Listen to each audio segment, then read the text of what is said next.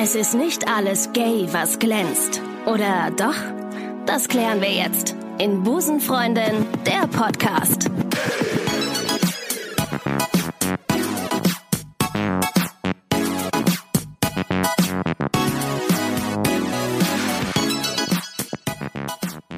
Sonntag alle miteinander, liebste LGBTIQ Plus Community. Heute müssen wir ganz, ganz äh, fokussiert sein, was diese kleinen Buchstaben angeht. Ich hoffe, es geht euch gut. Schön, dass ihr wieder eingeschaltet habt zu Busenfreundin, der Podcast. Ähm, ich habe vor einiger Zeit ein Interview in einem Magazin gelesen, in dem Handelsblatt, ein tolles Interview zu einer spannenden Thematik und habe mir gedacht, boah, dazu möchtest du eigentlich auch mal gerne irgendwas, äh, möchtest du mal einen Podcast machen. Ähm, ich habe mir heute den Mann eingeladen, äh, der ähm, dieses Interview mit dem Redakteur des Handelsblattes geführt hat. Matthias Weber ist heute da. Wunderschönen guten Tag, Matthias. Schönen guten Tag. Hallo. Du bist Vorsitzender des Bundesverbandes schwuler Führungskräfte und vertrittst die Interessen, Achtung, Überraschung, schwuler Führungskräfte. Überraschend. Es gehören aber auch noch selbstständige Unternehmer dazu. Also wir sind der Bundesverband schwuler Führungskräfte und Selbstständige. Wow, okay, das ist schon jetzt nicht drin. Das, das äh, führt jetzt äh, führte äh, zu, zu Und weit. es war eine Redakteurin, wo wir ja äh, Sehr gut. da doch sehr geschlechterspezifisch unterwegs sind heute. Was habt ihr euch getroffen oder habt ihr es per Telefon gemacht? Wir haben uns getroffen, sogar Oh, sehr, sehr lange. Ich habe noch Ja. eine Führung im Handelsblatt bekommen Oh. und mehrere Kaffee Toll. und konnte die tatsächlich super sehenswerte Dachterrasse des Handelsblattes in der Wow. Toulouser Allee angucken. Im Sommer gehe ich da mal wieder hin. Ich Ja. brauche brauch irgendeinen guten Anlass. Ja. Ist eigentlich egal. Ist egal. Aber da, da setze ich mich hin. Toll. Und es ging äh, in dem Interview um ähm, Outing im Beruf, beziehungsweise ähm, geoutete oder du, der Titel des, des Interviews war ähm, Es gibt schwule oder geoutet, äh, es, es gibt schwule DAX-Vorstände. Anlass war also die, äh, das Erscheinen äh, der Top 100 Liste. Ja. Top 100 Out Executives. Genau, die, da gehen wir auch nochmal gleich ein bisschen drauf ein, das ist sehr interessant, ja. Und ähm, ja, mit der Liste habe ich ein bisschen was zu tun. Und ähm, die Redakteurin wollte halt zum, zum einen wissen, wie kommt so eine Liste zustande? Warum mache ich da überhaupt mit? Braucht man sowas? Äh, und äh, interessant für uns war eben auch, warum auf dieser Liste denn tatsächlich keine DAX-Vorständin oder kein DAX-Vorstand ist. Richtig, okay. Und ja. äh, das war der Hintergrund. Ich bin Mitglied der Geschäftsleitung Nordwest bei der Postbank und die gehört zur Deutschen Bank. Und heute Gast bei Busenfreundin der Podcast. Das ist auch ist das Wichtigste. Ist das ist das Wichtigste. Und du bist ähm, Vorstand, äh, Vorstandsvorsitzender ähm, Genau. des Völklinger Kreises. Okay, und das Völklinger Kreis bedeutet, dass ihr, eben, wie gesagt, die Interessen ähm, schwuler Führungskräfte und an Selbstständiger, Selbstständiger. Vertretet. Wir haben 700 Mitglieder, etwas Ja. mehr, und deren Partner natürlich. Ja. Und ähm, vertreten als Netzwerk deren Interessen, wie ein Berufsverband das auch tut. Wir sind aber auch politisch sehr aktiv. Wir sind auch sehr aktiv mit, ähm, mit sehr namhaften Unternehmen in Deutschland, mit denen wir Diversity-Projekte machen. Also unser Interesse ist es halt, die Interessen unserer Zielgruppe zu vertreten. Das einmal im Kleinen, sich untereinander zu helfen, aber halt eben auch die Situation, und äh, das haben wir das erste Mal die Wahl einer Abkürzung, hatten wir ja vorhin schon mal, äh, also die Situation der LGBT plus äh, in Deutschland nachhaltig zu verbessern. Es gibt ja auch ähm, das weibliche Pendant oder eure Schwester, äh, in, äh, sch, äh, euren Schwesterverband, den, äh, der sich Wirtschaftsweiber nennt. Genau. Ah, okay. Die Wirtschaftsweiber ähm, sind unser Schwesterverband. Wir sind also in Männer und Frauen äh, tatsächlich noch traditionell getrennt, ähm, arbeiten aber ganz, ganz eng und ganz viel zusammen. Und bei uns sind also, wir heißen noch, ähm, wir sind jetzt über 26 Jahre alt, wir heißen noch, das ist aus der Tradition entstanden, äh, Berufsverband schwuler Führungskräfte, Punkt, Punkt, Punkt. Aber bei uns sind homo, bi, transsexuelle Männer ähm, äh, engagiert und, und Mitglied. Da unterscheiden wir überhaupt nicht. Und mit den Wirtschaftsweibern, die eben dann äh, die weibliche Seite vertreten, arbeiten wir viel zusammen, machen gemeinsame Projekte. Im nächsten Jahr wird es sogar eine gemeinsame Mitgliederversammlung geben. Und ihr bildet quasi den europäischen Dachverband, also die Wirtschaftsweiber und der Völklinger Kreis und wahrscheinlich noch weitere Und viele andere, ja. und viele andere. Wir haben einen Dachverband, ähm, die ECMA, das ist ECMA. also der europäische Zusammenschluss der lesbischen und schwulen Führungskräfte, vertreten rund 2500 Führungskräfte europaweit. Da sind viele Verbände aus Europa äh, vernetzt. Ah, okay. Wow. Respekt, dass es das gibt. Und das ist gut, dass es das gibt. Das ist total Das wichtig. ist sehr, sehr wichtig. Gerade wenn man sich auch anschaut, was bei manchen europäischen Nachbarn passiert, da müssen Ja. wir gar nicht weit gehen. Also Ja. wir gehen, wir springen einen Staat nach Osten. Ja. äh, und haben dann in Polen ähm, Zustände für LGBT+, die mittlerweile so gravierend sind, dass ähm, ich habe da etliche Bekannte, auch aus dem VK heraus, aus dem Völklinger Kreis heraus, viele, äh, viele Kollegen, die für sich sagen, wenn die gesellschaftliche Entwicklung so weitergeht, dann werden wir überlegen, äh, woanders zu leben und zu arbeiten. Wow, okay. Ja gut, äh, das kann ich absolut nachvollziehen. Ähm, wie ist das, äh, du, bist auf Platz 11 der Liste der 100 Top Executives Out. Das ist eine Liste, die herausgegeben wird von ähm, von von der Achtung, ich möchte ich möchte Proud at Work ähm, und Ulala. Genau, die beiden Organisationen gemeinsam haben diese Liste nach Deutschland geholt. Ja. Also erfunden, wenn man so will, ist ja eigentlich eher im, äh, im angelsächsischen Bereich. In Großbritannien äh, gibt es da schon eine gewisse Historie. Da haben wir auch wirklich schon sehr, sehr namhafte Menschen dann auf der Liste. Also da äh, hätte ich es bestimmt nicht auf Platz 11 geschafft. Mhm. Und ich muss sagen, ich wäre ja froh, ich wäre nicht auf Platz 11, sondern auf vielleicht gar nicht mehr auf der Liste, weil wir 100 DAX-Vorstände äh, drauf haben, die alle sichtbar sein wollen. Ähm, die Situation ist in England noch ein bisschen anders, da sind wir weiter. Ähm, hier in Deutschland ist die Liste jetzt zum zweiten Mal veröffentlicht.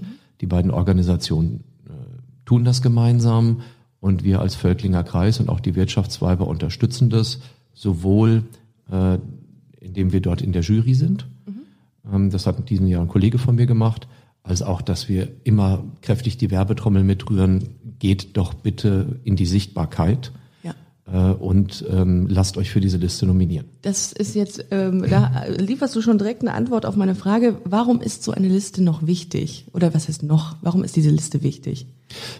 Ja, über die Liste wird schon sehr kontrovers diskutiert. Ähm, das erlebe ich auch mit. Ich bin jetzt äh, vor kurzem erst von einer Kollegin gefragt worden, äh, warum so eine Liste denn notwendig sei.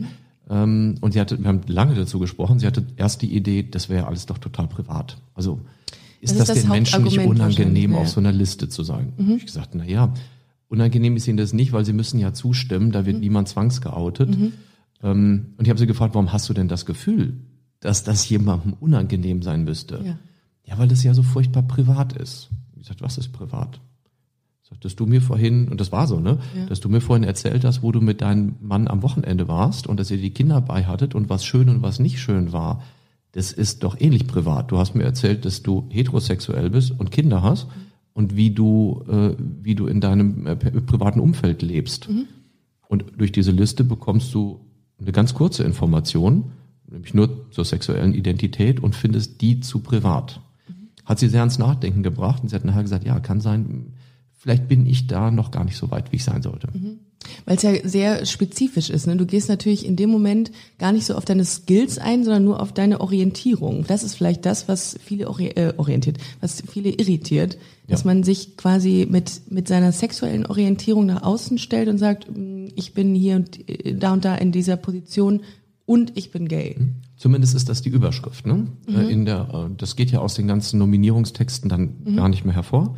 Äh, Die Überschrift ist halt, es ist eine Liste von Gay People, wenn, wenn wir so wollen. Und äh, dann geht es eher darum, was leisten die denn im Job und auch im Ehrenamt? Das ist ein wichtiger Bereich auch. Was leisten sie für eine LGBT-Community? Äh, weshalb die Jury gesagt hat, sie sollen auf die Liste. Das ist dann das, womit wir uns nachher beschäftigen. Jetzt war deine Frage, warum ist sie so wichtig? Die ist total wichtig für Sichtbarkeit. Ich finde auch. Ich habe die gesehen und fand das total inspirierend. Also ich hatte, wann habe ich mich denn geoutet? Ich denke so mit 25 so wirklich vor mir, ja nicht vor mir selbst, sondern so nach außen mit 25. Und ich glaube, für viele Leute ist das einfach eine sehr gute Möglichkeit, so ein Role Model zu kriegen, so, ein, so, eine, so, so, eine, so ein Vorbildcharakter, bei dem man Hattest sagt, du denn welche? nee, tatsäch gar nicht. Hatte ich auch nicht. Hatte ich nicht. Ich, Ich hatte, hatte das mir sehr Gefühl, gefehlt. Ne, das denkst du an, an Little Britain, wo das, glaube ich, immer heißt, bin der einzige Schwule im Dorf. also ich bin in so einer 50.000 Einwohnerstadt äh, aufgewachsen, ist gar nicht so ein Dorf. Wo denn? In Menden im Sauerland. Oh, das kenne ich tatsächlich, Wirklich? ja. Mhm. Ja, Schön. schön. ah, du bist das. Ja, okay. Ich war, ich, ja. ich war der einzige Ja. Schwule im Dorf. Ja. Das stimmt natürlich nicht, das bist du gar nicht. Aber wenn du das Gefühl hast, hilft dir das ja Total. nicht wirklich äh, äh, out zu sein. Dafür ist diese Liste total wichtig. Wenn du, wenn du da heute, die Situation hat sich sicherlich ein bisschen verändert, Mhm. aber auch nicht wirklich. Können wir nachher mal drauf eingehen. Wir haben ganz spannende äh, Nachwuchsführungskräfte-Truppe im VK. Also alles junge, junge Leute, die von denen die Hälfte die gleichen Probleme hat, die, die ich so mit, mit knapp 20 hatte. Echt jetzt? Das hat sich. Und das überrascht mich jedes Jahr wieder Okay. total. Ähm, wann hast du dich denn geoutet? Also du, bist jetzt, ähm, äh, du bist jetzt Anfang 20, hatte ich ja Anfang gesagt, anfangs gesagt. Anfang 20, ja, genau. Du bist, du genau, ich bin bist, 45. bist 45. Anfang 20. Optisch. Opt- Optisch natürlich. Anfang 20. Es ist auch sehr dunkel hier. ja, dir, nein, gar ich nicht. Das ist, das ist ein Flutlicht auf dir drauf. Ich habe mich in mehreren Stufen äh, geoutet. Ähm, und ich habe da, ich habe, ich habe vor kurzem jetzt tatsächlich äh, mein, also mein Haus verkauft, Mhm. nicht in Menden, aber in einer noch kleineren Stadt bei Menden, wo ich zuletzt gelebt habe, und muss dann den Dachboden ausräumen ja. und habe eine alte Kiste gefunden mit ähm, mit Bildern und Briefen und habe da ein ganzes Wochenende mit verbracht, das durchzulesen Mhm. und habe dabei auch den äh, Ich mag dich immer noch, auch wenn du schwul bist, Brief meiner besten Freundin gefunden. Oh. Äh, herzliche Grüße an Kiki in Menden. Liebe Grüße an Kiki. Ja. Kiki, du bist großartig. Ja, Dein absolut. Brief war auch toll, Ja. ähm, weil sie mir wirklich auf zwei Seiten geschrieben hat, dass sie das irgendwie schon wusste und ich hätte mir gar nicht so viel Sorgen machen brauchen. Und es geht ja nur um den Menschen. Trotzdem hat sie in den ganzen, auf den ganzen zwei Seiten nicht einmal den Begriff schwul geschrieben, sondern immer von es. Oh. Also ich habe Okay. es ja gewusst und Ja. so, und das, das ist aber auch ein Zeichen für eine Zeit. Das ist ja jetzt Ja, äh, kann ich glaub, verstehen. 29 Jahre her. Ja. Also ich habe mich, glaube ich, mit 16 Nach außen? ich glaube nach 16, 17, ich will mich da jetzt nicht glorifizieren. Also ich wusste irgendwie früh. Ähm, Freundinnen hatte ich dann trotzdem auf jeden Fall so bis knapp Alibi-Freundin. 16. Na, Ach doch. da war schon auch Gefühl, also das, das wäre jetzt total unfair, Ja. aber trotzdem irgendwo in mir habe ich es gewusst Ja. Okay. und nicht wahr haben wollen wahrscheinlich. Und ich meine, ich sag mal jetzt, sag jetzt mal mit 17. Mit Ja. 17 habe ich mich dann äh, so bei, bei meinen Eltern und im, im engen Freundeskreis geoutet.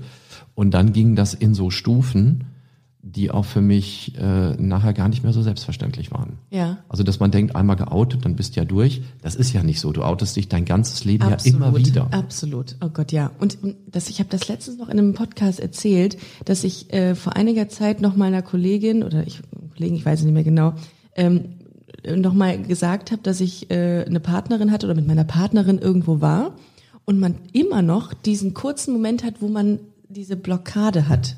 Immer noch. Ne? Ich komme da nicht drüber hinweg. Ich mache einen Podcast, äh, rede ganz offen drüber, aber trotzdem habe ich noch so einen kurzen Moment, wo ich sage, okay, jetzt muss es sagen. Mhm. Also äh, das wird, glaube ich, echt noch lange dauern, bis man das irgendwie Ja.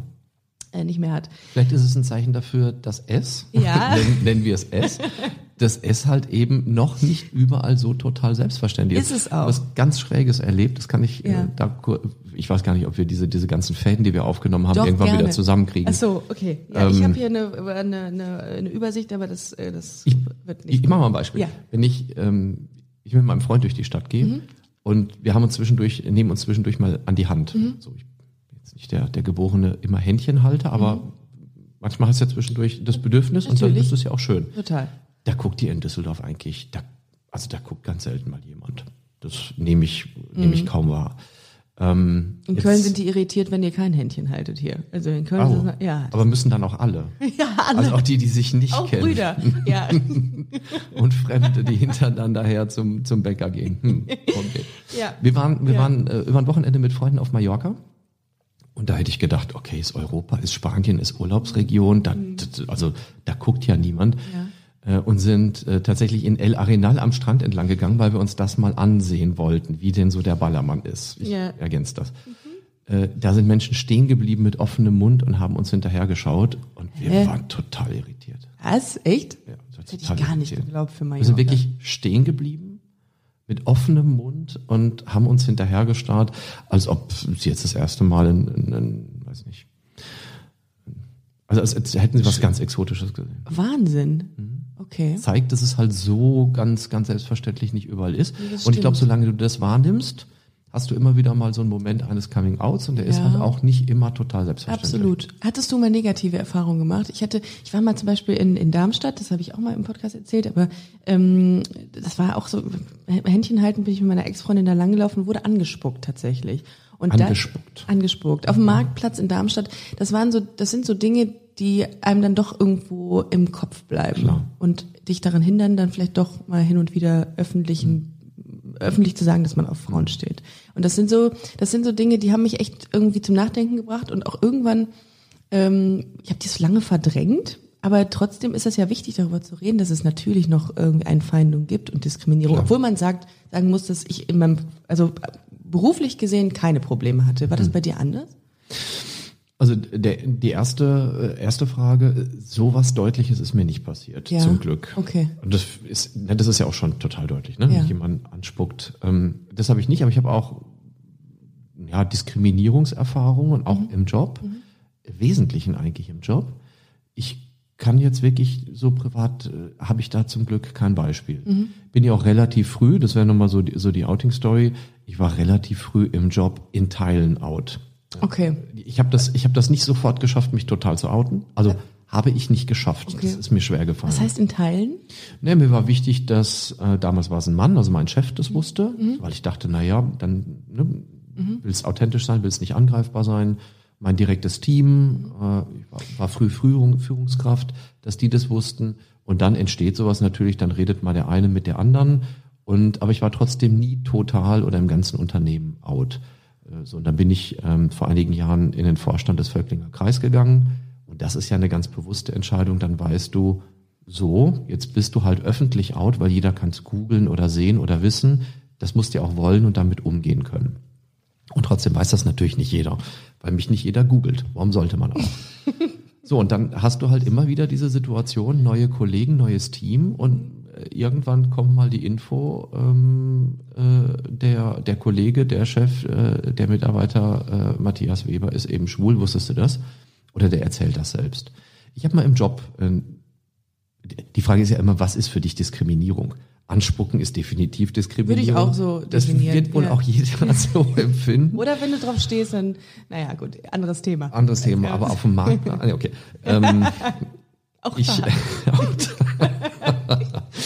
Äh, ich habe das im Job, im Job mal erlebt und ich habe es als Diskriminierung empfunden. Einmal ganz direkt, da hat ein, äh, ein früherer Arbeitgeber, es ist lang her, da ging es um eine Beförderung. Ich sollte befördert werden, das war irgendwie auch klar. Und ein anderer hätte auch ganz gern diese Beförderung gehabt und fand es dann immer total hilfreich, äh, so in größeren Runden, wo auch gerne Vorstände dabei waren, irgendwie auch abfällig zu erwähnen, dass, dass ich ja schwul bin. Und das auch immer so ein bisschen in so eine, in so eine sexuelle Richtung zu drängen. Von dem wusste ich, der hatte damit gar kein Problem, der war total offen. Das war Taktik. Also wäre ich jetzt nicht schwul gewesen, hätte das gewusst, hätte er sich irgendwas anderes gesucht, ähm, äh, um jetzt irgendwie, ich war, ich war von meinen Arbeitsergebnissen nicht da- angreifbar. Abs- ja. okay. Aber er hat was gesucht, dastehen. irgendwie, ja, mich jetzt schlecht dastehen zu Ja, lassen. okay. Hat nicht funktioniert, Beförderung habe ich trotzdem bekommen, aber ich habe es auch nicht vergessen. Äh, Und äh, eine, eine Situation erzähle ich gern, weil die ist für mich auch so die Verbindung zum, zum Völklinger Kreis und dem, wo ich meine, das solltest du als Unternehmen, als Arbeitgeber anders machen. Also das hat mit Kultur zu tun und das ist, wenn man das so macht, einfach schlecht. Hintergrund, ich mach den ganz kurz, in der Firma, in der ich damals gearbeitet habe, da wurden so die Besten immer einmal im Jahr zu einem besonderen Event eingeladen. Und zwar mit Partnern. Hm, das habe ich tatsächlich gelesen. Ja, und, Ja, und das vergesse von ich, dir, die Geschichte. vergesse ich nie. Ja. Weil ich auch weiß, und da kann man sagen, das ist auch naiv, deswegen wechselt man doch keinen Job. Ich habe den Job nicht deswegen gewechselt. Aber wenn es nicht passiert war, wäre ich geblieben. Glaube ich schon. Also ich habe eine handgeschriebene Einladung bekommen, so Büttenpapier, passender Umschlag, total aufwendig. Also da hat sich jemand Mühe gemacht. Da freust du dich. Und mach das auf und dann hab gelesen, ne, weil, weil äh, das Jahr so gut war, laden wir sie ein und äh, gerne mit ihrer Partnerin zu folgender Veranstaltung. So, jetzt wusste dieser Chef ja, dass es da keine Partnerin gibt. Und dann habe ich den angerufen und habe mich für die Einladung bedankt und habe dann gesagt, na ja, jetzt steht hier ja mit Partnerin. Ich wollte nur im Vorfeld nochmal sagen, bevor ich mich oder uns jetzt anmelde, Sie wissen ja, dass es eine Partnerin nicht gibt, sondern dass ich einen Partner habe. Was habe ich, also ich hätte ihn ja auch einfach mit anmelden können. Aber ich wollte halt sicher gehen ähm, und gewünscht hätte ich mir, dass der jetzt sagt, ach so, sorry, na klar weiß ich das. Äh, und ich freue mich total, Ihren Partner kennenzulernen. Wir haben uns vertan beim Schreiben. Ähm, äh, bitte bringen Sie Ihren Partner doch mit. Das wäre total gut gewesen. Hat er aber nicht gesagt. Gesagt hat er, ja, ja, ich weiß. Aber vielleicht finden Sie eine gute Freundin, die mitkommt. Wow, wow. Ja. Ja, und hat es dann auch begründet, Ach. ganz lang, weil er selber unsicher wurde. Da ist ja viel Politik und da sind ja auch viele andere Vorstände von Unternehmen und. Das könnte ja ein schlechtes Bild auf, auf, auf dich öffnen. Vermutlich. Ach, ich habe da gar nichts mehr zugesagt. Wahnsinn. Ähm, heute würde ich anders reagieren. Was hast du gemacht dann? Gar nichts, ich bin nicht hingegangen. Bist nicht hingegangen. Also ich habe dann diese Einladung genommen, habe sie durchgestrichen, habe gesagt, aus Ihnen bekannten Gründen sage ich ab. Wow. Habe ihm das gefaxt, damals hat man noch gefaxt, mhm. habe auch keine Antwort bekommen. Ja. Und ähm, da war das jetzt eine starke Reaktion? Na, so Mitte, ne? Also wäre ich hingegangen und hätte mir eine Freundin gesucht, das wäre richtig übel gewesen. Total, oh Gott. Äh, wobei das auch Menschen machen, das wäre richtig übel gewesen. Ähm, so nicht hinzugehen war so ein Mittelding. Heute würde ich die Diskussion suchen ähm, und würde damit ganz, ganz anders umgehen und würde erwarten, dass mein Partner mit eingeladen wird. Und den würde ich auch mitbringen, wenn er Ja, ich habe jetzt äh, eben, als du angefangen hast, äh, über diese oder was äh, dazu zu erzählen, habe ich mir eine Frage aufgeschrieben. Und zwar hattest du eben gesagt, du hättest dich in Teilen geoutet vor deinem damaligen Chef. Wie hast du das gemacht? Also das war auch eine Frage, die aus der Community kam. Wie mache ich das dann am besten? Wie mhm. kann ich das denn ohne, dass jetzt jemand irgendwie direkt Kopfkino kriegt? Wie kann ich mich denn am besten outen vor meinem Vorgesetzten? Das wird ja ganz oft gefragt. Mhm. Ich habe gerade schon mal gesagt, wir haben so eine so eine Nachwuchstruppe. Mhm das ist so ein bisschen despektierlich, wir nennen die Future Leaders, also äh, Führungskräfte der Zukunft. Schön. Das sind, ja. das sind, ähm, das sind Männer so bis maximal 35, die bei uns sagen, äh, helft mir doch ein Stück, wir machen das ehrenamtlich, helft mir doch bei einer Karriereberatung und auch bei Coming Out im Job. So, und das ist so ein Mentoring-Programm, haben wir heute Morgen ja schon mal gesagt, das hätte ich mir gewünscht. Ne? Das, ja, absolut. Das hätte ich sofort gemacht. Das hat es damals leider nicht gegeben. Und die begleiten wir. Ich bin da auch immer mit dabei und ich bin auch selber Mentor äh, in jedem Jahrgang. Und da hast du echt so ein bisschen mehr, mal ein bisschen weniger. Aber knapp die Hälfte der Teilnehmer haben immer noch diese, diese Frage und sagen, für mich ist Out im Office echt ein Thema und wie mache ich das? Und dann sage ich, sag ich immer, das, das kommt natürlich auf deine Situation an. Und ist auch Geschmackssache ich persönlich, also mein Geschmack ist jetzt nicht äh, Regenbogen, Regenbogenfahnen schwenkend ins Büro einzuziehen, ja, oder ins Bewerbungsgespräch. Weil das ist jetzt dieser Punkt, ja. das hat, nee. also das ist halt dann doch mein Privatleben. Total, ja. Aber die Information, wie es ist, ja. wie es ist, ja. ja. da ist es wieder, die gehört dahin. Okay. Ein Bewerbungsgespräch ist eine, oder ein Vorstellungsgespräch ist eine gute Möglichkeit, wenn man das auch will in einem Bewerbungsgespräch zu sagen, wie die persönliche Lebenssituation ist, äh, dann hast du es geklärt und hast nie wieder die Überlegung, naja, was habe ich denn mal gesagt? War das denn so 100% richtig und wie stelle ich das denn jetzt richtig? Und wenn ich denen so sage, dann, dann kommt oft von den, von denen, die gerade in Bewerbungssituationen sind, hm, aber habe ich dann Nachteile? Also was riskiere ich denn, wenn jemand mich dann als Schwulen oder als Lesbe nicht haben will? Und dann sage ich, in unserer heutigen Arbeitssituation, wo man ja doch relativ gut Jobs findet, möchtest du denn bei einem Arbeitgeber arbeiten, der dich mit deiner privaten Facette nicht haben will? Das ist tatsächlich auch mein Ansatz. Also ich laufe jetzt auch nicht mit, mit Venen fahren durchs, mhm. durchs, durchs Bürogebäude. Ähm, ich hatte mich mal bei einem LGBT-Netzwerk angemeldet meines Arbeitgebers. Und äh, der hat ähm, einen Newsletter und alle Mitglieder, die sich auch mal rein aus Interesse dort angemeldet haben, nicht in BCC gesetzt, sondern in, ins, ins Adressfeld. Das heißt, gut, da war's klar, ne? Dann war's klar. Dann habe ich in dem Moment habe ich dann gedacht, Scheiße, jetzt sieht jeder, dass du gay bist. Und da habe ich mir gedacht, okay, warum? Was ist denn jetzt so schlimm daran? Also was was was ist denn jetzt denn das? Was ist jetzt das, was dich daran stört? Weil ich, es waren ja nur alle Mitglieder dieses Netzwerks. Richtig, also, genau. Waren ja alle gay. Richtig, genau. Ähm, aber trotzdem wird, werden so Listen ja auch gerne mal weitergegeben und dann heißt es, wusstest du schon, dass die mhm. und die auch auf Frauen ja. steht? Das war mir dann ein bisschen unangenehm, bis ich dann gesagt habe, ja okay, fuck it. Sorry, dass ich das so sage, aber es ist, es ist leider so. Mir egal. Ich muss da jetzt mit leben und ich will da auch mit leben und das ist Teil von mir und wenn ich das verstecken muss, dann weiß ich nicht, dann muss ich auch einen Teil meiner, meiner Persönlichkeit verstecken. Ja, du hast es jetzt gerade ganz gut gesagt. Du hast gesagt, äh, es ist nun mal leider so und mhm. ich will damit leben, ich Absolut. muss damit leben. Und das war, ist ja jetzt eine Zeit her, wenn man mhm. irgendwann in ein Gefühl kommt, wie, dass man nicht mehr sagt, es ist nun mal leider so, sondern sagt, es ist so. Ja. Ich bin damit auch zufrieden. Ja. ja also äh, nicht, nicht unbekannter Politiker hat mal gesagt, und das ist gut so. Ich weiß gar nicht, ob gut. Also es ist so. Ja. Ich bewerte das. Und wenn, wenn heute jemand diese Pille hätte, um zu sagen, die Heteropille, willst du die schlucken? Dann würde ich sagen, warum? Bin doch, also ich bin, habe mich doch dran gewöhnt, wie ich bin, habe jetzt gar keine Lust, ein neues Leben anzufangen. Nee, ich bin zufrieden. Und ähm, ja. will das nicht bewerten. Das muss ich nicht, das ist kein Leider. Und ich bin aber auch nicht dieser, wie du das beschreibst, mein ganzes Leben dreht sich jetzt drum, dass ich gay bin und alle müssen das wissen und das ist das Zentrum von allem. Das macht ja, nee. das macht ja keinen Sinn. Also da das mehr. Absolut. Also da haben wir da auch ein paar Sachen auf unserer Agenda, die wir dann vielleicht nach vorne bringen können. Mhm. Ähm, aber trotzdem bietet das ja auch immer so eine Grundlage, so eine Diskussionsgrundlage. Ich habe zum Beispiel irgendwann mal in der Runde, mein, ähm, meine Arbeitskollegen waren dabei, habe ich tatsächlich äh, irgendwas zur Partnerin gesagt und das war dann auch der Auftakt, dass plötzlich alle gedacht haben, okay, äh, wie Partnerin? sondern machen mhm. sie, macht man sich Gedanken darüber und dann ähm, habe ich in dem Moment, nachdem ich es gesagt habe, das war auch das erste Mal, dass ich es gesagt habe, gedacht, okay, jetzt hast du bei den allen irgendein Kopfkino ausgelöst. Das bleibt ja nicht dabei. Wenn ich sage, als heterosexueller, richtig, als heterosexueller Mitarbeiter sage, ich war mit meinem Partner im Zoo, keine Ahnung, ähm, oder Mitarbeiterin in dem Fall, ich war mit meinem Partner im Zoo, äh, dann denkt da keiner weiter. Aber die Leute denken weiter, wenn es eine Partnerin ist. Genau. Und weil das es ungewöhnlich ist richtig. und weil sie sagen, was heißt denn das jetzt? Ich habe die doch eigentlich bisher Normal in, in so der normale, also in meiner normalen, ja. Ja. mir nicht auffallenden Welt ja. äh, eingestuft und musste da nicht drüber nachdenken.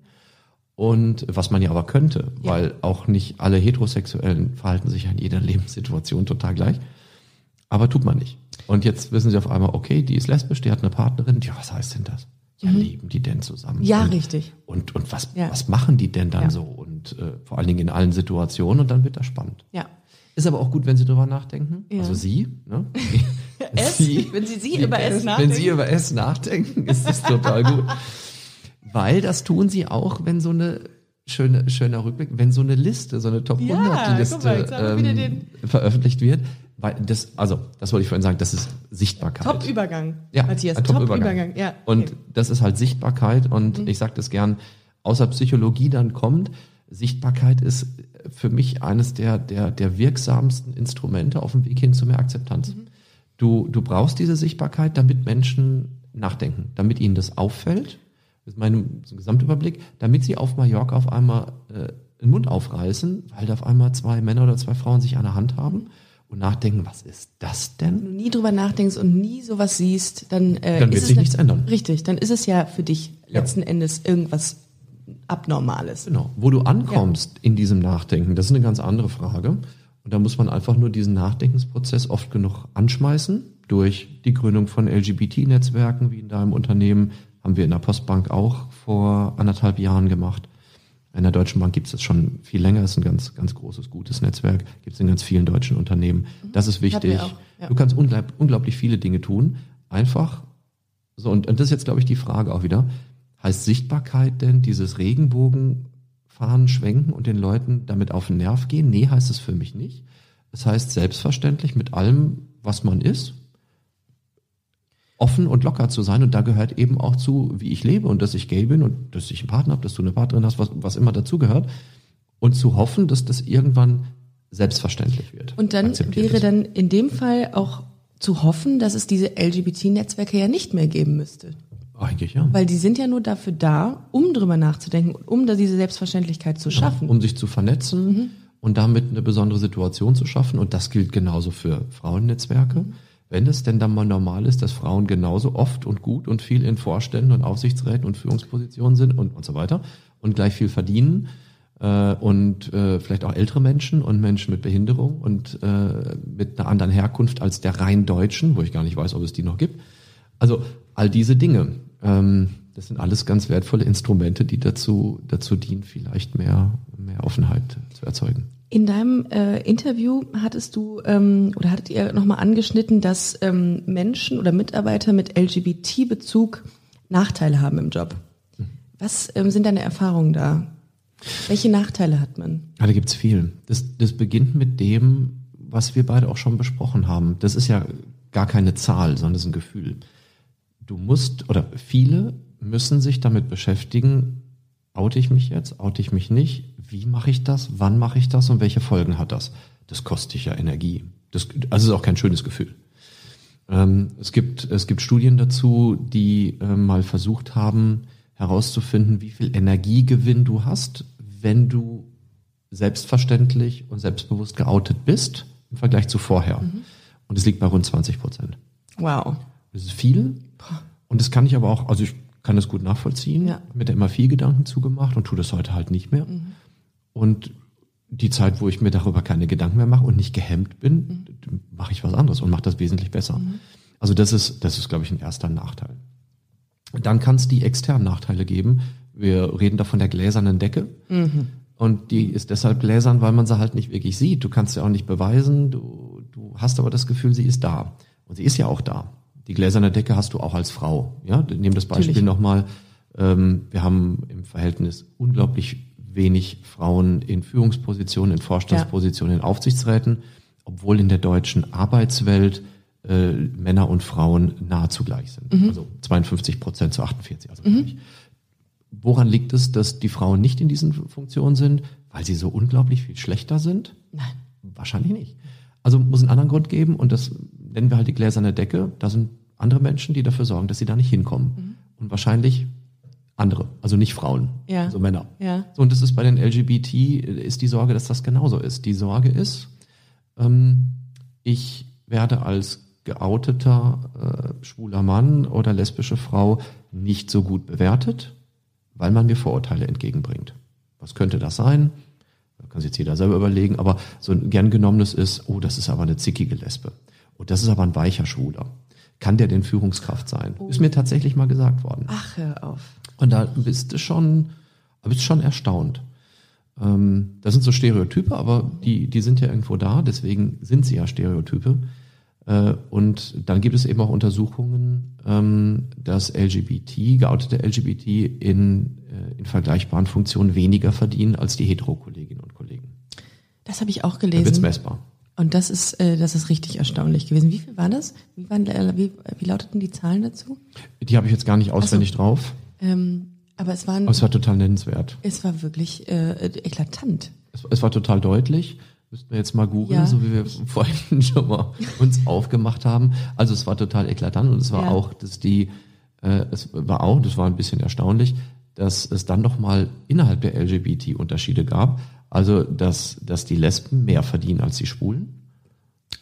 Hallo? Guck, da geht ein Strahlen über dein Gesicht. ja. Zu ja, Recht. Nein, zu Recht. überhaupt nicht, überhaupt nicht. Ja, nein, das, äh, äh, Nein. es ist, ähm, äh, das ist, das ist, ähm, es ist gut, dass es diese Studien gibt, damit du überhaupt mal belegen kannst, was man sonst nur fühlt. Und auch gläserne Decken kannst du ja nur belegen, indem du sagst, woran soll es denn sonst liegen? Dass, äh, woran liegt es, dass so wenig Frauen in Führungspositionen sind? Und warum sind keine schwulen oder lesbischen DAX-Vorstände geoutet? Sie sind ja da, das wissen wir. Je weiter man ähm, in den Hierarchien nach oben geht, desto weniger ähm, findet man Geoutete. Das heißt, ähm, es gibt mit Sicherheit DAX-Vorstände, die, die, die schwul oder lesbisch oder whatever sind. Sie sind aber nicht präsent. Warum? Warum besteht Ganz da ein Zusammenhang? Also ähm, zum einen vermute ich, das weiß ich tatsächlich nicht, zum einen vermute ich, dass es da einige gibt, die wirklich überhaupt nicht sichtbar sind und die ich auch nicht kenne, die wir auch als Verband nicht kennen. Und deren Motivation kann ich nicht, nicht beurteilen. Du hast dann äh, besondere Situationen. Ich nehme jetzt mal provokativ das Thema Bundesliga-Fußballer, weil das eins uff, ist, was so groß, ja. gerne, also Ja. wahrscheinlich die letzte Bastion, nachdem wir ja auch in der Bundeswehr äh, durchaus als ähm, als Transperson äh, Kommandeurskarriere machen können. Ja, das habe ich auch mal den letztens gelesen. Toll. Tolle Person. Ähm, haben wir das im Profifußball, glaube ich, bisher nicht. Ist die letzte Bastion. Ja.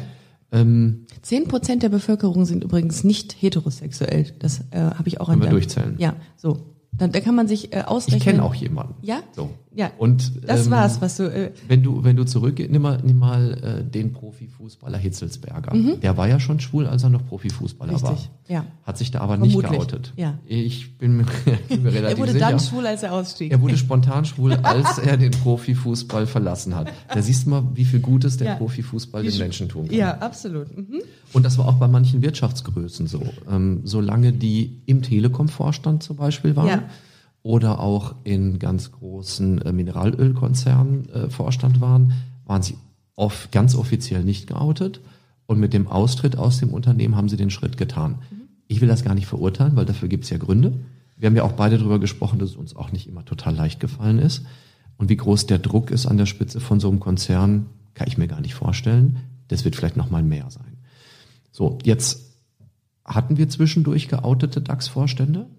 Ähm, aktuell haben wir zumindest nach außen offen keine. Es gibt sie aber. Ja. Und sie haben dafür Gründe. Ähm, wir haben ja auch durchaus Mitglieder in, in vergleichbaren äh, Positionen und Funktionen, mit denen ich jedes Jahr, oder jedes Jahr nicht, seit zwei Jahren, seit es die Liste gibt, spreche, ob sie nicht auf diese Liste gehen möchten. Mhm. Und dann gehen wir in den Dialog. Und sie haben sich bisher nicht dafür entschieden. Mhm. Ich werde aber auch nicht müde, ich werde nächstes Jahr wieder fragen. Gut. Die Gründe sind ganz unterschiedlich. Und manche sind sehr persönlich mhm. ähm, und für mich auch total glaubwürdig. Ich kenne den Menschen ja, dass er sagt, du, ich würde das machen, aber mein Partner will das nicht. Und das weiß ich auch von einer von einer lesbischen äh, Vorständin, die mir vor kurzem gesagt hat, meine Partnerin will das nicht. Okay. Die will einfach nicht, und das ist, hat, ja. glaube ich, gar nichts mit, mit LGBT zu tun, die will einfach nicht mit ihrer Partnerin so in der Öffentlichkeit stehen. Okay. Sagt, ich, ja, du, du, gibst nicht auf Interviews, das ja. ist nicht ihre Rolle. Ja. Und ich, ich möchte irgendwie nicht so in der Öffentlichkeit stehen. Gut, okay. Dann ist das so. Völlig in Ordnung. Muss okay. akzeptieren. Ja. Aber es gibt auch andere. Es gibt, ähm, es gibt, äh, gibt, gibt da durchaus Menschen, die sagen, ich ähm, möchte das meiner jetzigen Arbeitssituation nicht. Ich habe Sorge, ich wäre dann angreifbar im Unternehmen. Mhm. Die haben Angst ja, vor Diskriminierung. Es gibt ja auch viele Unternehmen, die irgendwie mit, mit Ländern zusammenarbeiten, kooperieren, die ähm, Homosexualität verurteilen. Klar. Ne? Also ich also glaube, das ist ganz schwer. Und dann äh, ist es ja gerade gerade so ein Beispiel, was man auch nehmen kann, weil äh, ähm, die Person ja mittlerweile dann nicht mehr in Funktion ist und geoutet ist. Äh, und Lord Brown war bei, bei BP, also mhm. einem großen, großen Mineralölkonzern. Mhm. Ähm, Hiring for your small business? If you're not looking for professionals on LinkedIn, you're looking in the wrong place. That's like looking for your car keys in a fish tank.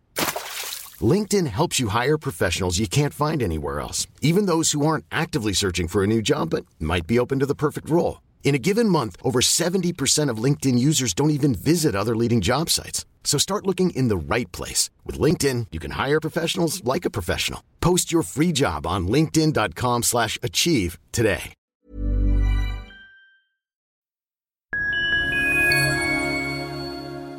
Liebe Community, eine ganz kurze Zwischenmeldung an dieser Stelle. Wir sind mit Love is Life erneut auf Tour.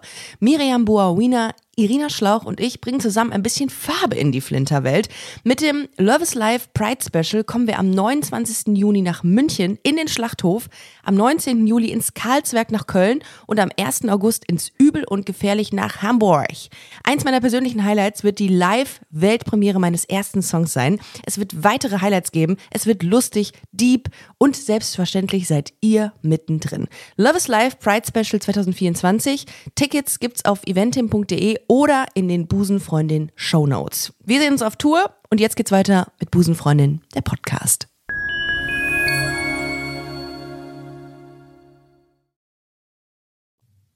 Wenn ich mir den vorstelle, das ist jetzt nicht meine Branche, aber Mineralölkonzerne haben schon relativ viel mit, ähm, mit arabischen Ländern zu mhm. tun, weil da eben äh, viel Öl ist und vielleicht auch mit Russland zu tun, mhm. ganz sicher sogar. Und das sind jetzt beides Regionen und Länder, in denen Homosexualität total geächtet ist ja. und teilweise sogar unter Strafe steht und in manchen Regionen äh, sogar Todesstrafen vollzogen werden. Ja.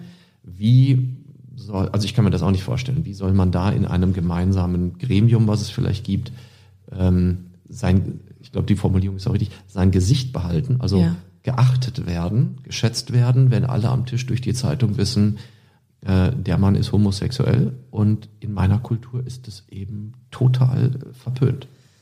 Ja, ähm, wahrscheinlich hatte man auch irgendwie den, den, die, die Angst, dass man irgendwelche, dass dein privates ähm, Einfluss auf das Geschäft hat. Ja? Und das will man ja letztendlich. Ich glaube, im Extremfall wäre das dann sogar geschäftsschädigend. Mhm.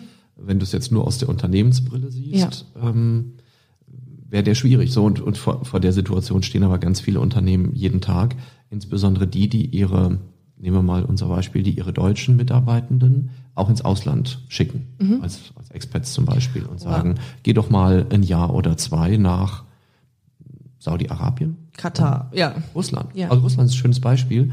Ähm, mein Arbeitgeber hat jetzt keine Niederlassung in Russland, aber kann man mal vorstellen, wenn es jetzt darum ging, äh, was ja grundsätzlich total spannend ist, mal ein, zwei Jahre im, in, in, einem, in einem ferneren Ausland zu leben, in einer Ja. anderen Kultur, total spannend. Aber wenn ich das Angebot bekäme, wenn du es bekämst, würdest du zwei Jahre nach Russland gehen? Dann sind so Fragen, nimmst du deine, dann, dann kommen die Fragen, ne? nimmst du deine Frau mit? Oder ich meinen Mann? Normal würde das gehen, aber in dem Land, das geht, also ich, ich würde sagen, nein. Also eine innerlich, eine, eine innerlichen Frieden findet man die nächsten zwei Jahre dann, glaube ich, nicht. Weil man sich sehr viel verstecken muss, weil es einfach ein, ja, ein großes Versteckspiel ist, vor sich selbst vor allem. Schön ist es nicht. Nee. Nee. Und du hast als Arbeitgeber hast du natürlich eine Verantwortung, ähm, weil du ja auch nicht weißt, wie, ähm, wie geht es dann den, den Mitarbeitenden in diesem Land. Und das berichten auch viele Unternehmen, viele internationale Konzerne, ähm, die ähm, dann zum Beispiel auch Niederlassungen haben äh, und sagen, okay, und die formulieren das oft so, dass sie sagen, in unserer Filiale, die wir dort haben, wir sind in uns ein geschützter Raum, so wie wir das können. Innen können alle offen sein und auch die LGBT-Kolleginnen und Kollegen können da ganz, ganz offen sein. Da legen wir Wert drauf, auch dass nichts nach außen dringt. Aber alle wissen, in dem Moment, wo sie sich dann in der Stadt oder im Land frei bewegen, müssen sie halt ein Stück nach den Regeln des Landes spielen, weil sie ansonsten echte Nachteile haben. Das gibt es. Also so wird das kommuniziert.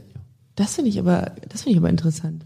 Ja gut, welche Wahl hast du Ja. sonst? Ne? Du, du kannst ja, du, du musst ja auch deine, deine Mitarbeitenden ein Stück vorbereiten, wenn sie jetzt zum Beispiel nach Russland gehen, ähm, wo das ja so ist, wo du, wo du wirklich ähm, eben in der Öffentlichkeit auf gar keinen Fall du jetzt mit deiner Freundin Händchen halten gehen solltest. Ja. Also wenn du da angespuckt wirst, ist es vielleicht noch glimpflich abgegangen an vielen Ecken.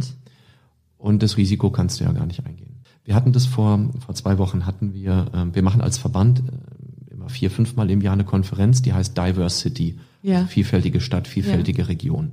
Das haben wir in ganz vielen Städten gemacht, mit ganz vielen tollen Unternehmen. Und jetzt die letzte Diversity war in Düsseldorf, in der Landeshauptstadt, äh, auch mit der Stadt Düsseldorf und vielen anderen Partnern. Und wir hatten ein bisschen einen internationalen Bezug.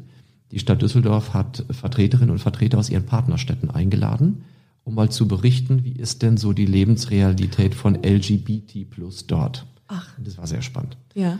Also zum einen hatten wir äh, Vertreter aus Chemnitz, Das, ist die Partnerschaft von Düsseldorf? eine. Ja.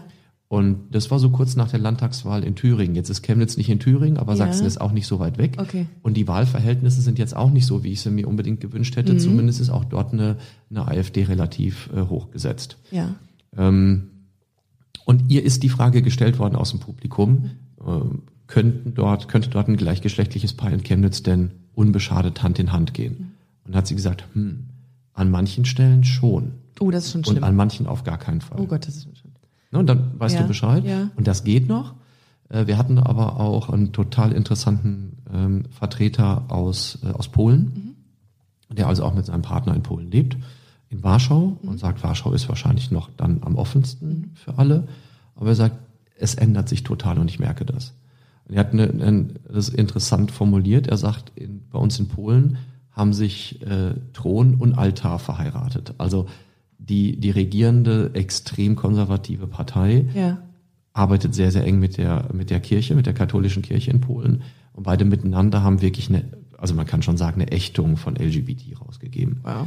Ja. Und er sagt, du merkst innerhalb von zwei, drei Jahren, wie das eine Gesellschaft verändert. Wie auf einmal dadurch das Glaube und Gesetz, äh, Regierung Dinge ändern. Ähm, dass eben gleichgeschlechtliche Partnerschaften nicht anerkannt werden. Dass kein Aufklärungsunterricht in Schulen stattfindet. Dass du nicht geschützt wirst. Dass CSDs eben mit massivem Polizeiaufgebot zwar immerhin noch geschützt werden, aber dass das auch nötig ist. Das ist schon, das ist schon erschreckend eigentlich. Dass es, also man, man, sagt ja immer, oder viele sagen ja immer, gut, in Deutschland geht es uns gut, etc., aber es ist wirklich sehr nah an uns dran. Wenn man nochmal schaut, die Verhältnisse in Russland sind noch viel, viel extremer. Ähm, so, hast du die ganz extremen Verhältnisse in Russland, dann die Situation in Polen, die deutlich schlechter wird, dauernd deutlich schlechter wird, und das ist jetzt unser Nachbarland. Und das ist, das ist auch der Grund, warum wir uns äh, in unserem europäischen Dachverband sehr engagieren, warum ich das auch tue und mich da auch im Vorstand sehr aktiv mitarbeite, weil wir da eben sowohl Einfluss auf Politik nehmen müssen. Aus unserer Sicht hat die EU da eine ganz gravierende Rolle und muss die auch, Absolut. das muss ich sagen, muss die wesentlich deutlicher und wesentlich stärker auch wahrnehmen und Ja. einfordern. äh, dass solche Menschenrechte, die in der EU als gültig gelten, auch in den Mitgliedstaaten anerkannt werden. Und wir wollen auch ein Stück, ja, kann man schon sagen, Entwicklungshilfe leisten, ne? also Entwicklungshilfe mhm. auf, mit bezogen auf Vielfalt schaffen und Akzeptanz für LGBT fördern. Ähm, was sind eure aktuellen Projekte? Kann man darüber sprechen? Äh, des Vögelinger Kreises etc. Was, ähm, was, was machst du gerade? Woran arbeitest du gerade aktiv? Ich habe gerade die äh, vierte Diversity für dieses Jahr abgeschlossen. Das ist auch gut und plane gerade an den nächsten Diversities fürs nächste Jahr. Also das sind immer diese regionalen großen Konferenzen. Wer kann da alles mitmachen bei den oder wer, wer kann, kann man da, sich das anschauen? Ja, ja, die meisten sind öffentlich, nicht immer alle. Okay. Ähm, wir hatten äh, wir hatten die in äh, in, in München, in äh, Frankfurt, äh, in vielen Städten in Nordrhein-Westfalen. Im nächsten Jahr gehen wir ähm, nach Hannover. Mhm. Wir planen eine fürs übernächste Jahr in Stuttgart. Wir werden in Düsseldorf wieder eine machen. Äh, in Dortmund äh, finden Sie jetzt die längste Zeit, also haben wir die, die, die größte Kontinuität, finden jedes Jahr eine große Diversity statt. Also in ganz vielen Regionen äh, und waren in diesem Jahr auch in Bonn mit einer ganz großen Veranstaltung mit Deutsche Bank Postbank, der Telekom und der Deutschen Post DHL, also drei der größten Arbeitgeber in Deutschland. Und das ist vielleicht auch ein gutes Beispiel. Ziel und Sinn dieser Konferenzen ist, dass wir Menschen erreichen und eben auch durch Sichtbarkeit und durch Arbeit am Thema die für unsere Themenvielfalt gewinnen. Das finde ich äh, total interessant und auch wichtig, dass sich die ähm, Unternehmen ähm, dieser Thematik annehmen. Es gibt ja auch dieses Wort Pinkwashing. Das sieht man immer bei dem CSD, mhm. dass sich ganz viele Unternehmen nur zu dem Zeitpunkt des CSD plötzlich mit der The Thematik LGBT irgendwie schmücken und sagen, hey, wir sind offen, wir sind tolerant. Ja. Ähm, was, was ist da, ähm, was ist da wichtig, um die Frage von diesem, ist, ob es authentisch ist. Ne? Richtig, ne? von diesem die Pinkwashing wegzukommen. Ja. Also Pinkwashing meint ja, dass, dass du es nicht wirklich ernst meinst, sondern dass es ein Marketing-Gag ist, richtig. um, so wie du sagst, zum Beispiel beim CSD oder auch außerhalb eines CSDs, äh, einfach eine vermeintlich zahlungskräftige Zielgruppe LGBT zu gewinnen Exakt. und äh, da Umsatz zu machen. Ja. So. Jetzt muss man mal ehrlich, also ich finde, das ist auch ein bisschen äh, ein, ein Community-Phänomen. Das ist ja Werbung. Wenn wir mal ganz ehrlich sind, das, was ich da gerade beschrieben habe, ist Werbung. Endes, ja. Das machen alle Unternehmen und ja. mal ist die Zielgruppe ältere Menschen, weil der Wagen halt einer ist, der für ältere Menschen konzipiert mhm. ist. Und mal ist die Zielgruppe junge Mütter, weil es eben Produkte für Babys sind. Da riecht sich auch keiner dafür auf, äh, darüber auf, ob das Unternehmen jetzt grundsätzlich ein Interesse am Schicksal von jungen Müttern hat und die das, besonders fördert, das fragt eigentlich niemand, ja. sondern es ist Werbung. Ja. Und von daher ist für mich dieser Begriff Pinkwashing ja. Man sollte es abgrenzen, aber letztlich ist das auch eine Werbung für eine Zielgruppe LGBT. Ich finde das besser als keine Werbung dafür. Es ist weil, Sichtbarkeit. Es ja. ist letzten Endes wieder Sichtbarkeit, ähm, mit der äh, die Thematik LGBT wieder ähm, in genau. den Köpfen der Menschen verankert wird. Der andere Punkt ist mir aber wesentlich lieber. Der andere Punkt heißt, das Unternehmen meint es ernst. Haltung. Haltung, mhm. Tone from the top, das heißt, finde ich total wichtig, das heißt, ja. die Leitung, Leitung, Leitungen dieses Unternehmens leben das vor und sagen das mhm. auch mhm. und setzen das auch um. Mhm. Also genauso ist ja total unglaubwürdig, wenn ein Unternehmen eine Frauenquote propagiert und sagt, uns sind die Frauen genauso wichtig wie die Männer und das ist alles ganz prima und im Vorstand sind nur Männer. Nur Männer, ja. Was, was, was ja. soll das sein? Das ist auch immer herrlich. Das ist nichts. Ja, ja, richtig. So und um zu unterscheiden, ist es denn jetzt Werbung, mhm. was manche als Pinkwashing bezeichnen, oder ist es ernst gemeintes Engagement und Selbstverständnis und Haltung, wie du sagst, da muss man mal gucken, wie sich das Unternehmen aufstellt. Äh, man kann schauen, gibt es Instrumente wie LGBT-Netzwerk, äh, beteiligt man sich am CSD, äh, gibt es ähm, gibt es ernst gemeinte Kampagnen, wird gendergerecht gesprochen, geschrieben. Mhm. Ja, also man kann ja auch viel über gendergerechte Sprache herziehen, aber mein Beispiel war eins. Also meine Einladung damals war äh, Herr Weber und Partnerin. Ja. Ist, ähm, war ja auch A, total falsch, ist auch nicht gendergerecht. Ähm, also vielleicht wäre mit Begleitung, zwar ein altmodisch, aber einfacherer Begriff gewesen. Du kannst damit halt viel kaputt machen, wenn du falsch schreibst. Und dann finde ich es authentisch, wenn Unternehmen, wenn Unternehmen sowas tun und Inkludiert auch wirklich was verändern wollen. Ja. Ich finde, das ist ein äh, wirklich schönes Abschlusswort von dir, Matthias, gewesen. Mit Begleitung. Ähm, ich, ähm, für meine Verhältnisse muss sagen, ich hatte eine sehr, sehr tolle auditive Begleitung heute. Es geht mir genauso.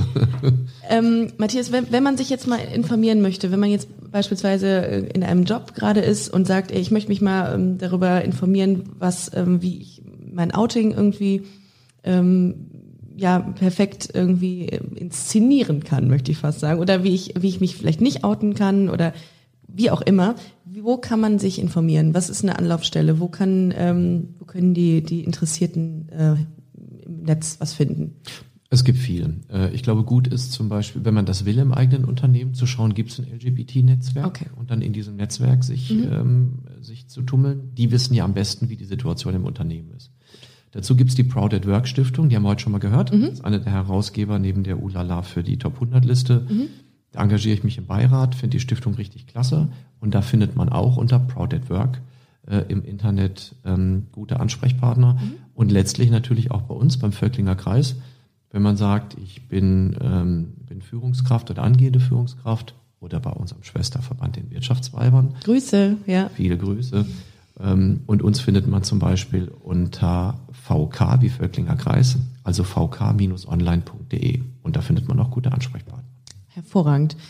Vielen Dank, Matthias, äh, für äh, dein äh, offenes Wort heute und für die ganzen Informationen, die du uns gegeben hast. Ich fand es super interessant und ähm, vielen, vielen Dank.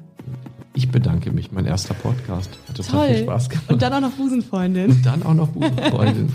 Ich wünsche euch einen wunderschönen äh, Tag, ihr Lieben. Äh, habt einen schönen Sonntag. Schaut ähm, auf jeden Fall mal bei Instagram äh, vorbei, busenfreundin-podcast. Kauft euch Tickets für die Tour im Frühjahr 2020, www.busen-freundin.de. Ich freue mich, wenn ihr nächste Woche wieder einschaltet und wir äh, genießen jetzt den Tag. Danke, Matthias. Machen wir. Tschüss.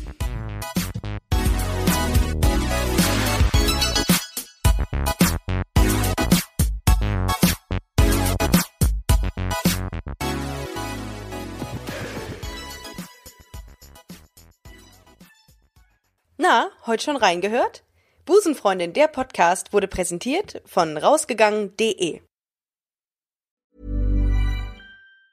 Hi, I'm Daniel, founder of Pretty Litter. Did you know cats tend to hide symptoms of sickness and pain? I learned this the hard way after losing my cat, Gingy. So I created Pretty Litter, a health monitoring litter that helps detect early signs of illness by changing colors, saving you money and potentially your cat's life. Pretty Litter is veterinarian developed, and it's the easiest way to keep tabs on your fur baby's health right at home. Go to prettylitter.com and use code ACAST for 20% off your first order and a free cat toy. Terms and conditions apply. See site for details.